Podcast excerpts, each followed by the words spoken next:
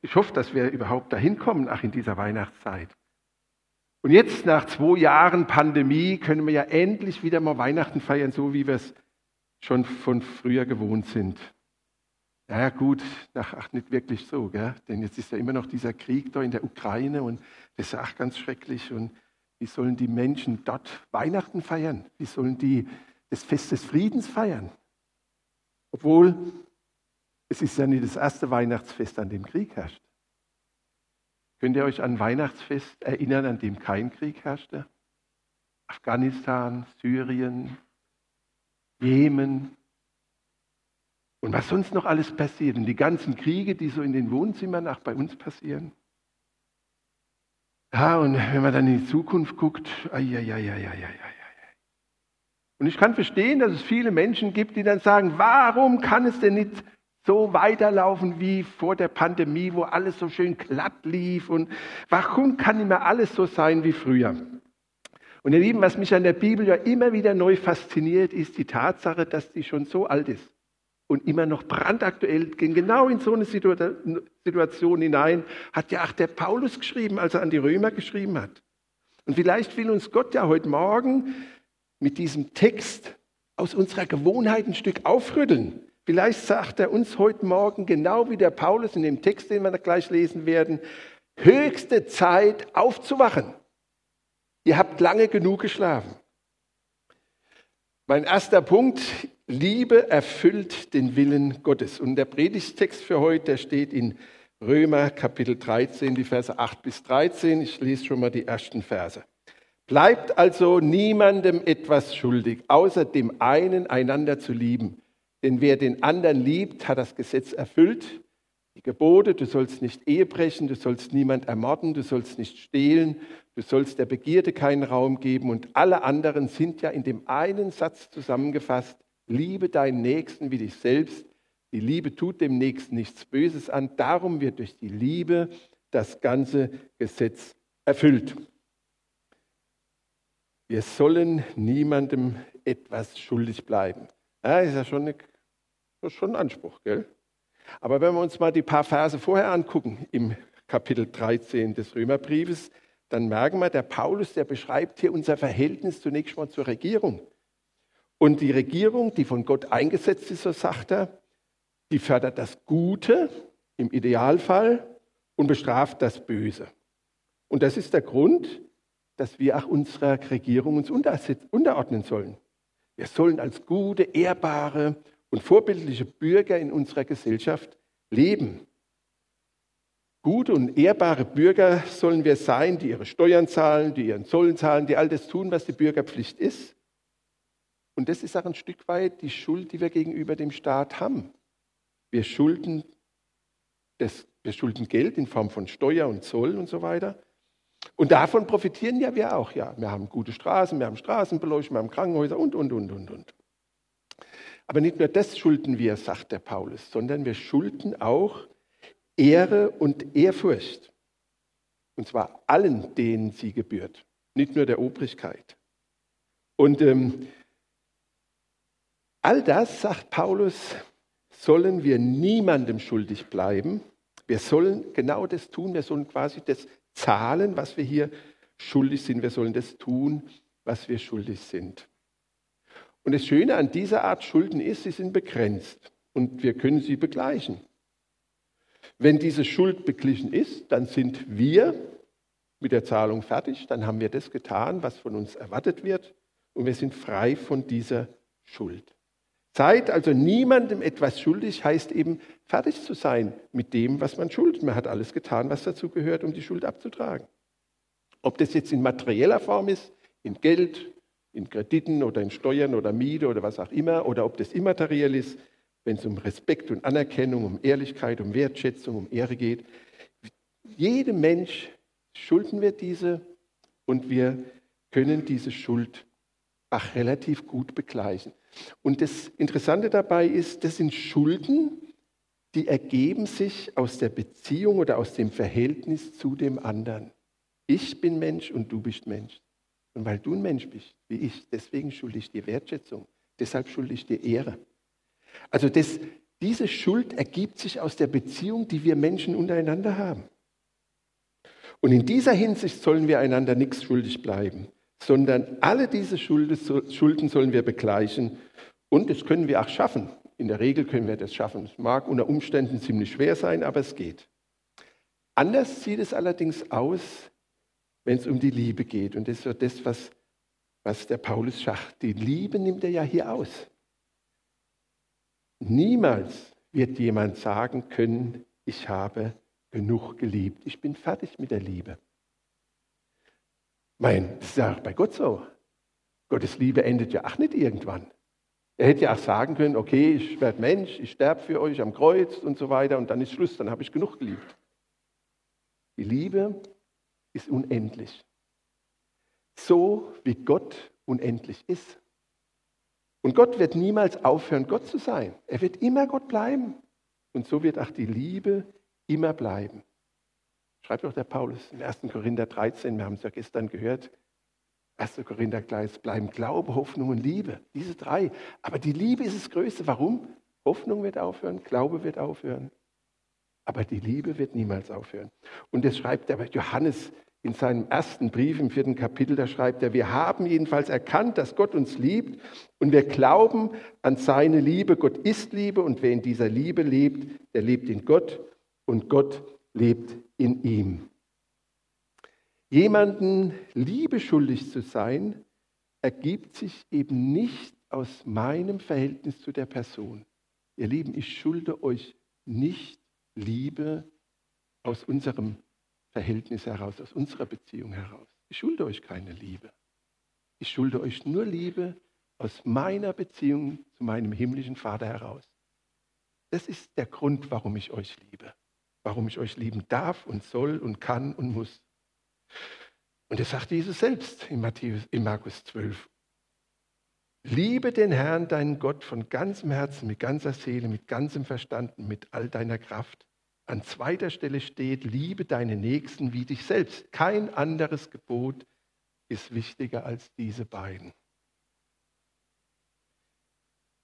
Auf diese unendliche Liebe Gottes zu mir gibt es eigentlich nur eine sinnvolle Konsequenz nämlich, dass auch ich diesen großartigen Gott mit ganzer Hingabe liebe.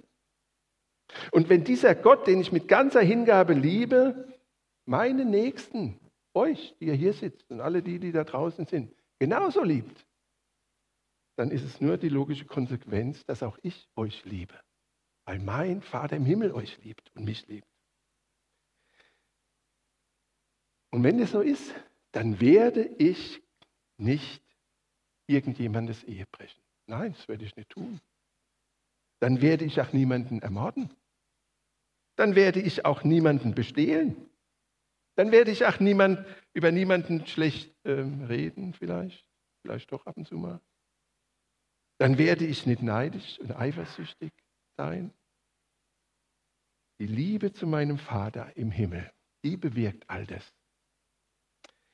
Und wenn wir diesen Zusammenhang so ein bisschen verstehen, dann verstehen wir auch das, was der Paulus in dem zehnten Vers schreibt, wenn er schreibt, die Liebe tut dem Nächsten nichts Böses an.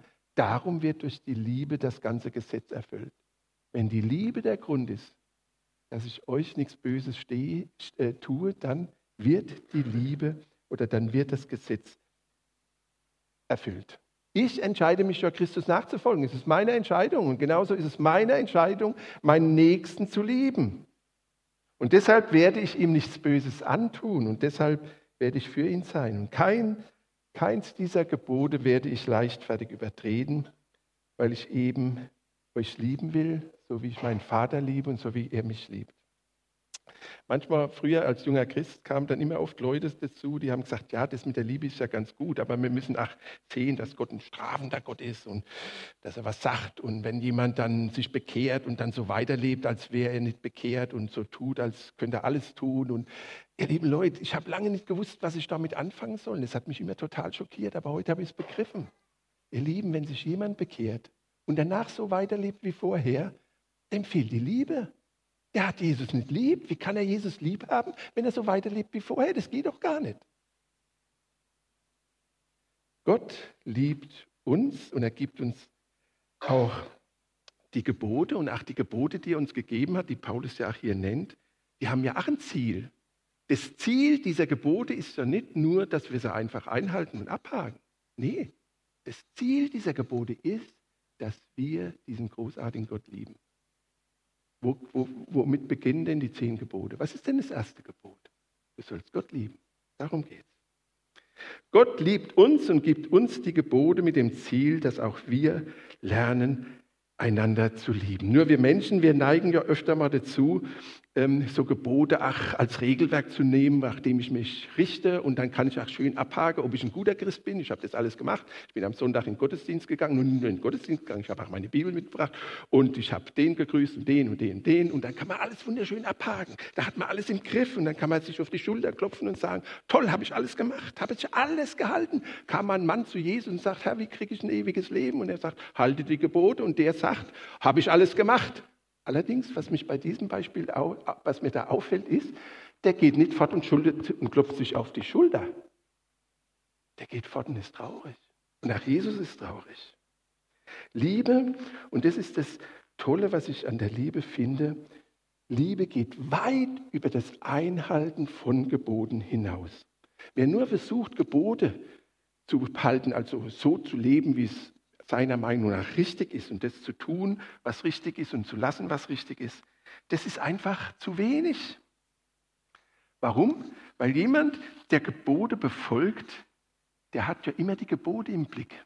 Der guckt immer auf die Gebote. Er guckt immer, was ist erlaubt, was ist nicht erlaubt. Tue ich das oder tue ich es nicht? Und bin ich noch im Rahmen dieser Gebote? Habe ich erfüllt? Habe ich gemacht? Was dieses Gebot von mir verlangt. Und wenn man das macht, naja gut, dann bricht man keine Ehe, dann stiehlt man nicht, dann ermordet man niemanden, dann ist man nicht neidisch und, und, und. Wisst ihr, was ich von Jesus gelernt habe? Was fällt euch bei Jesus auf, wenn er Menschen begegnet? Der hat nicht das Gesetz im Fokus, sondern er hat die Menschen im Fokus. Liebe hat die Menschen im Fokus die andere Person, der, der da mir gegenübersteht, eben mein Nächster. Und deshalb wird ein liebender Mensch sich niemals damit zufrieden geben, die Ehe seines Nächsten nicht zu brechen. Sondern er wird immer darüber hinausgehen. Versteht ihr? Ich breche niemandes Ehe, abhaken bin ich gut. Nein, Liebe wird immer weitergehen. Die wird sich immer fragen, was kann ich tun, damit die Ehen noch besser werden? Was kann ich tun, damit ich die beiden in ihrer Ehe unterstütze und ihnen helfe, die Eheleute zu werden, die Gott schon lange in ihnen sieht? Versteht ihr, ein Gebot habe ich erfüllt, das hake ich ab. Und das war's. Liebe hört niemals auf. Liebe gibt sich nicht mit dem Status quo zufrieden. Liebe will immer mehr, Liebe will wachsen, will größer werden. Was kann ich tun, damit ihr in eurem Glauben wachst? Was kann ich tun, damit ihr eurem Herrn Jesus noch näher kommt? Was kann ich tun, damit meine Frau, meine Kinder in ihrem Glauben wachsen und immer ähnlicher diesem großartigen Gott werden?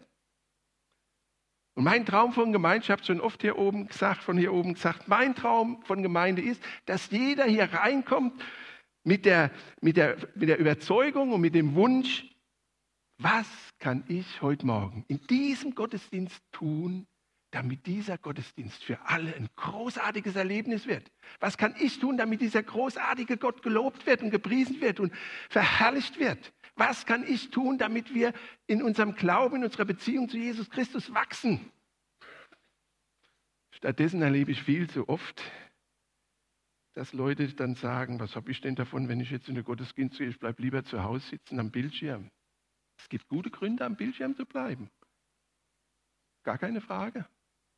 Und ich bin dankbar, dass es sowas gibt im Moment. Ich war ein paar, ich war zweieinhalb Wochen in der Reha. Was habe ich mich gefreut, wenn ich mein Handy maschens genommen habe und 10 Uhr mit euch hier Gottesdienst gefeiert habe. War großartig.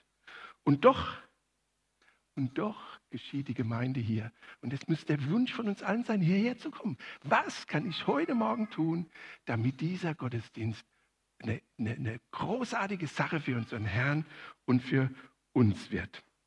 Ihr Lieben, das größte Unglück, was wir Menschen ja haben, das ist, dass wir uns ständig um uns selbst drehen. Immer geht es um uns und wir sind im Mittelpunkt unseres Universums und alles wird auf uns bezogen. Äh, ja, und die Gebote, die helfen ja manchmal sogar ganz gut. Da kann man nämlich abhaken, was man gemacht hat. Und dann gibt es sogar Geschwister, und das ist für mich immer eine ganz schlimme Sache, wenn ich das höre, die sagen, man müsste sich erst selbst lieben, bevor man den anderen lieben kann. Und das müsste man sogar lernen. Aber ihr Lieben, ich glaube, das ist eine Lüge Satans. Wenn ich lernen muss, mich zu lieben, dann heißt es doch nichts anderes als, dass ich lerne, mich immer mehr um mich selbst zu drehen.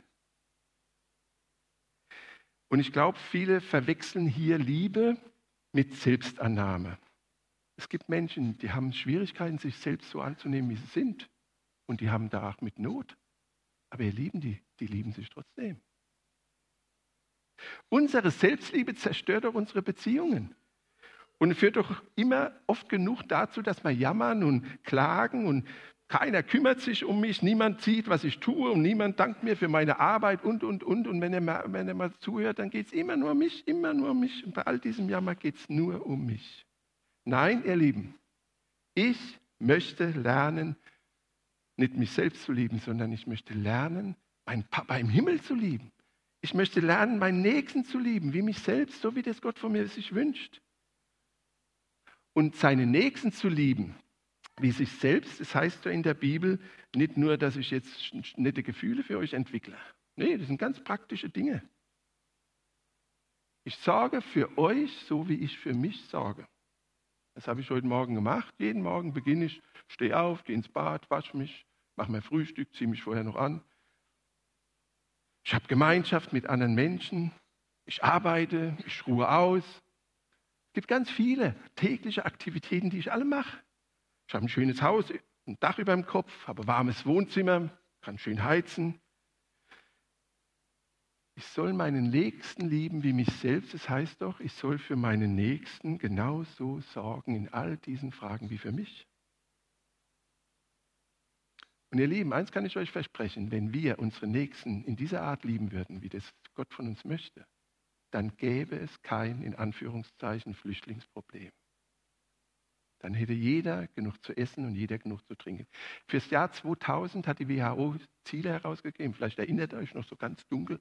Und ein Ziel davon war, dass jeder Mensch auf dieser Erde sauberes Trinkwasser haben soll. Hat er bis heute noch nicht jeder Mensch. Wie traurig. Hätten wir unsere Nächsten lieb, dann hätten wir das schon längst erreicht. Naja, aber Jesus ist ja ein gnädiger Gott und das finde ich einfach großartig. Warum? Warum? Ganz einfach, er sagt, liebe deine Nächsten wie dich selbst. Und das, muss ich sagen, ist für mich ja schon mal richtig große Hilfe.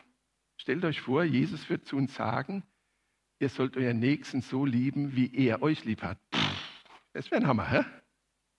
Nee, und das finde ich wieder so toll an unserem großartigen Gott. Jesus kennt doch meine Begabung, er kennt auch meine Begrenzung und er weiß, dass ich nicht alles auf die Reihe kriege. Dass ich alles sehr begrenzt nur machen kann. Und er sagt, in dem Rahmen, den ich dir schenke, in dem liebe deine Nächsten so wie dich selbst. Und das ist doch herrlich. Und Jesus hat es doch mal in diesem goldenen Gebot gesagt, alles, was ihr von anderen erwartet, das tut auch für sie. Das ist es, was das Gesetz und die Propheten fördern. Wobei die, ohne drunter, das ist die Übersetzung von der NL, von der neuen äh, äh, Neues Leben. Da geht so mit anderen um, wie die anderen mit euch umgehen sollen. In diesem Satz sind das Gesetz und die Propheten zusammengefasst. Und klar, wenn ich nichts zu essen habe, wünsche ich mir jemanden, der kommt und mir was zu essen gibt. Also soll ich das natürlich acht machen. Liebe deinen Nächsten wie dich selbst Sorge für ihn, wie du für dich selbst sorgst und setze das um in deinem persönlichen Rahmen, so wie es Gott dir geschenkt hat, so wie Gott dir die Fähigkeiten gegeben hat. Und dabei darfst du dir gewiss sein, dass das nicht das Ende ist. Gott möchte diese Grenzen erweitern, er möchte das verändern.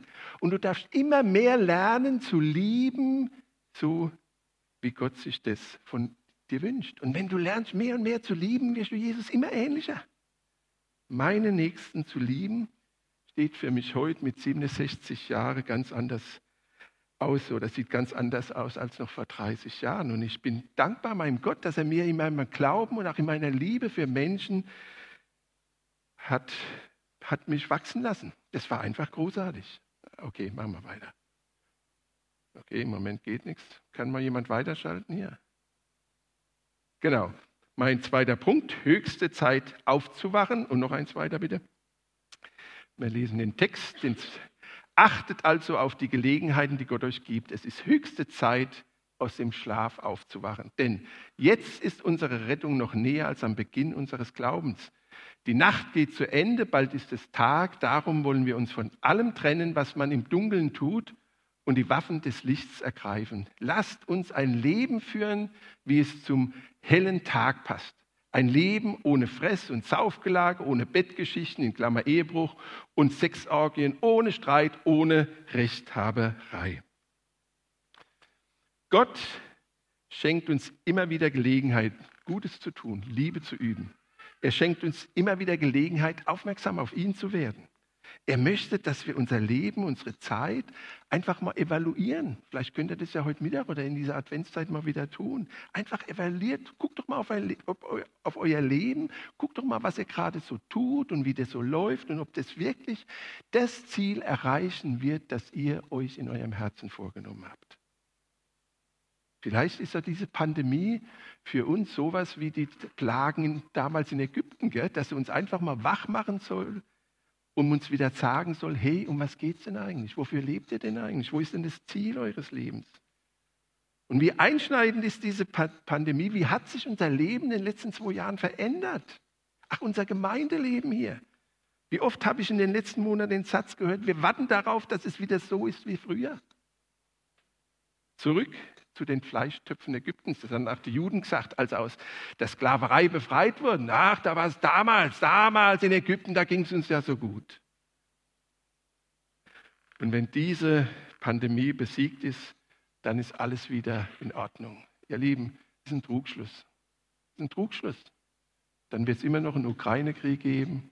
Es wird immer noch Menschen geben, die verhungern. Es wird immer noch vieles in Unordnung sein. Es wird immer noch eine Umweltkrise und, und, und geben. Ihr Lieben, es ist höchste Zeit, aufzuwachen.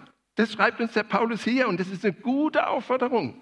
Aufwachen, was heißt es? Wach werden, die Augen aufmachen, merken, was rundherum passiert, die aktuelle Situation anzusehen und zu analysieren. Und zwar nicht nur im Sinne der Wirtschaft und der Politik und dem Sozialen, sondern einfach einmal geistlich einordnen. Was passiert denn hier? Und es ist wahr, was der Paulus schreibt. Unsere Rettung ist heute näher als damals, als wir zum Glauben kamen.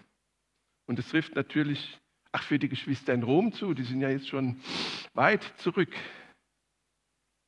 Die Nacht, die geht zu Ende, sagt der Paulus. Und ähm, als der Paulus den Satz geschrieben hat, da war ja noch nicht so viel von der Nacht vorbei. Ne? Also da war es vielleicht 22 Uhr abends. Aber er ist sich sicher, die Nacht wird vorbeigehen. Sie geht vorbei.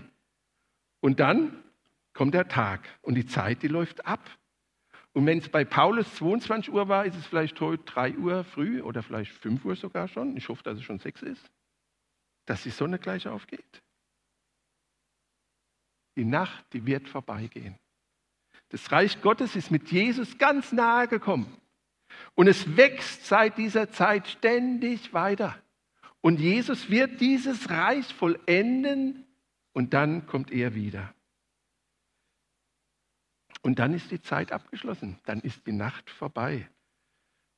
Der Tag, an dem unser Herr Jesus wiederkommt, wird der Tag sein, an dem sich alle Knie beugen werden und alle Menschen bekennen werden, ob sie wollen oder nicht, dass Jesus Christus der Herr ist. Unser Advent, unser Weihnachten, so wie wir es feiern in der Regel oder sehr oft, das ist ja immer in die Vergangenheit gerichtet. Wir drehen uns immer um und schauen zurück auf das, was da vor 2000 Jahren passiert ist. Aber ihr Lieben, wir warten nicht mehr auf das Christkind, was da in der Krippe liegt, und wir warten auch nicht auf den Jesus, der in Jerusalem eingezogen ist, sondern wir warten auf den Herrn der Herren und den König aller Könige. Und der Paulus, der hilft uns, unsere, unseren Blick nach vorne zu nehmen, nach vorne zu nehmen und sagen, höchste Zeit aufzuwachen. Die Nacht wird vergehen, es dauert gar nicht mehr lange und der Tag des Herrn kommt und Jesus wird wiederkommen und dann sollten wir bereit sein. Die Zeit ist vorgerückt. Es ist nicht der zweite oder dritte Advent. Ich vermute mal, dass wir schon den vierten Advent haben. Und ihr Lieben, wisst ihr, was mich total begeistert an der Advent? Wird ja immer gesagt, es ist die Wartezeit. Wir warten auf den Herrn. Aber versteht ihr? Jesus, der wartet auf dich. Jesus wartet auf dich. Und dass er noch nicht gekommen ist, liegt daran, dass er noch so viele Menschen erwartet. Da sollen noch ganz viele zu ihm kommen. Und deswegen ist er noch nicht da. Jesus wartet auf uns, auf dich. Jeden Einzelnen wartet er.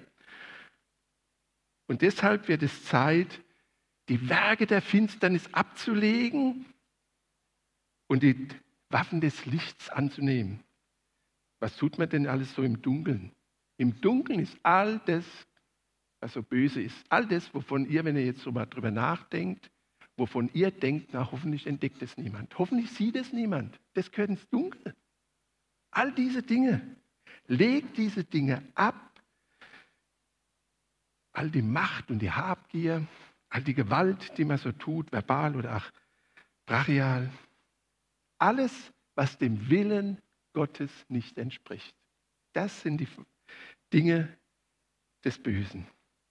Stattdessen sollen wir die Waffen des Lichts anziehen und dazu gehört auch zu lernen, zu lieben, wie Gott liebt zu lernen, in der Liebe zu wachsen, Jesus ähnlicher zu werden, immer mehr der Mensch zu werden, den Jesus in dir schon lange sieht.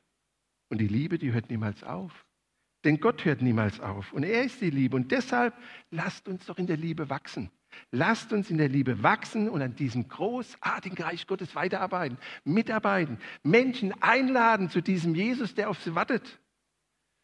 Weihnachten, das Fest der Liebe. Gott zeigt uns an Weihnachten seine grenzenlose und maßlose Liebe, die niemals aufhören wird. Lasst uns doch gemeinsam uns anstecken von dieser Liebe und tun, was diesem Gott gefällt, was ihn ehrt und was für uns Menschen gut ist, für uns, für uns selbst und auch für all die Menschen, die Gott noch nicht kennen.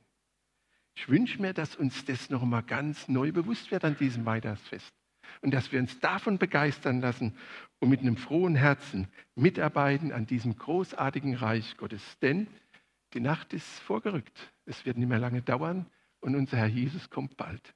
Da bin ich mir sicher. Und dafür dürfen wir auch beten. Amen.